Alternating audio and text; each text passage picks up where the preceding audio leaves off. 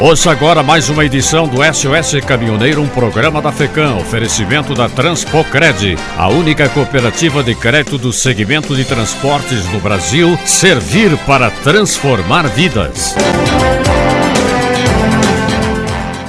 Homem vestido de Papai Noel morreu ao cair do caminhão sendo atropelado pelo veículo após a queda. O acidente aconteceu cerca de duas horas depois do início do trajeto. Carlinhos, de 70 anos, como era conhecido, se desequilibrou e caiu. O motorista do caminhão não percebeu a queda e passou com o caminhão por cima da vítima, levando a óbito Carlos Rogério da Costa, que exercia a função de Papai Noel há duas décadas, percorrendo os bairros de Poncinho e Margem Esquerda, distribuindo brinquedos e doces para as crianças em Santa Catarina. Caminhoneiro é sequestrado e mantido refém por mais de seis horas. Ele foi contratado para frete, mas na verdade era para ser roubado. Equipamento de rastreamento do caminhão apontou que o veículo tinha sido levado para o Paraguai. O caminhoneiro de 60 anos, depois de sequestrado, foi mantido refém por várias horas após ser contratado para fazer um frete. Ele foi abordado pelos marginais em Amambaí, a 352 quilômetros de Campo Grande.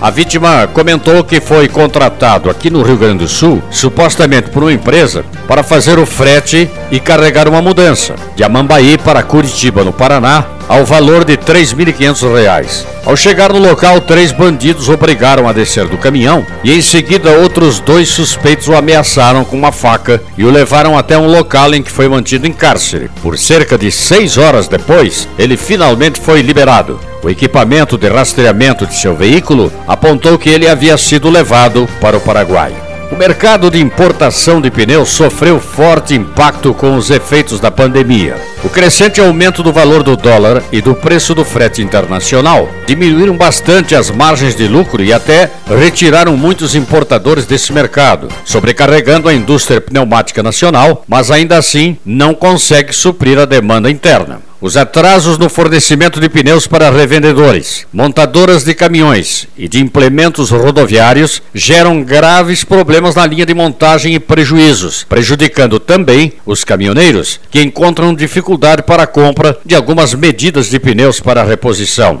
Ao zerar o imposto de importação, o governo federal deu um alívio temporário nesse cenário onde a demanda é maior do que a oferta. Porém, o acordo que permitiu zerar o imposto vence agora no dia 31 de dezembro. Se ele não for renovado, a tendência é que se torne inviável a importação, o que sobrecarregará ainda mais a indústria nacional e o cenário de alta de preços e de falta do produto. O Brasil está autorizado, portanto, a manter até o dia 31 uma lista de 100 produtos, com exceções à tarifa externa comum.